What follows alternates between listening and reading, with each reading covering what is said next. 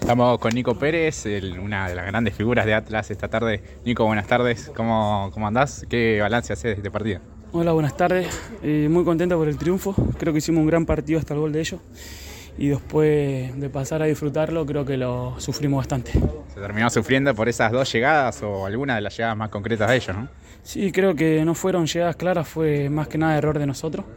Y lo pagamos, pero gracias a Dios se, se nos dio el triunfo que tanto merecíamos. Bueno, volviste al gol nuevamente. El primero allí de cabeza, como siempre haces, y el segundo un golazo. Sí, gracias a Dios volví al gol, creo que lo necesitaba. Y, pero más contento por el triunfo que lo grupal.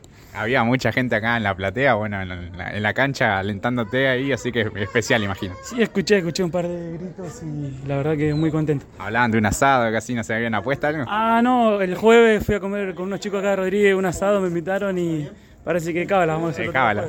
jueves. bueno, Nico, felicitaciones. Ahora también se viene un rival difícil. Eh, sí, muchas gracias. eh, todos los rivales son difíciles, todos los partidos hay que jugarlos, pero nosotros estamos tranquilos que tenemos que hacer bien las cosas y nos va a ir bien. Bueno, Nico, felicitaciones por los goles y a seguir así. Eh, Muchas gracias.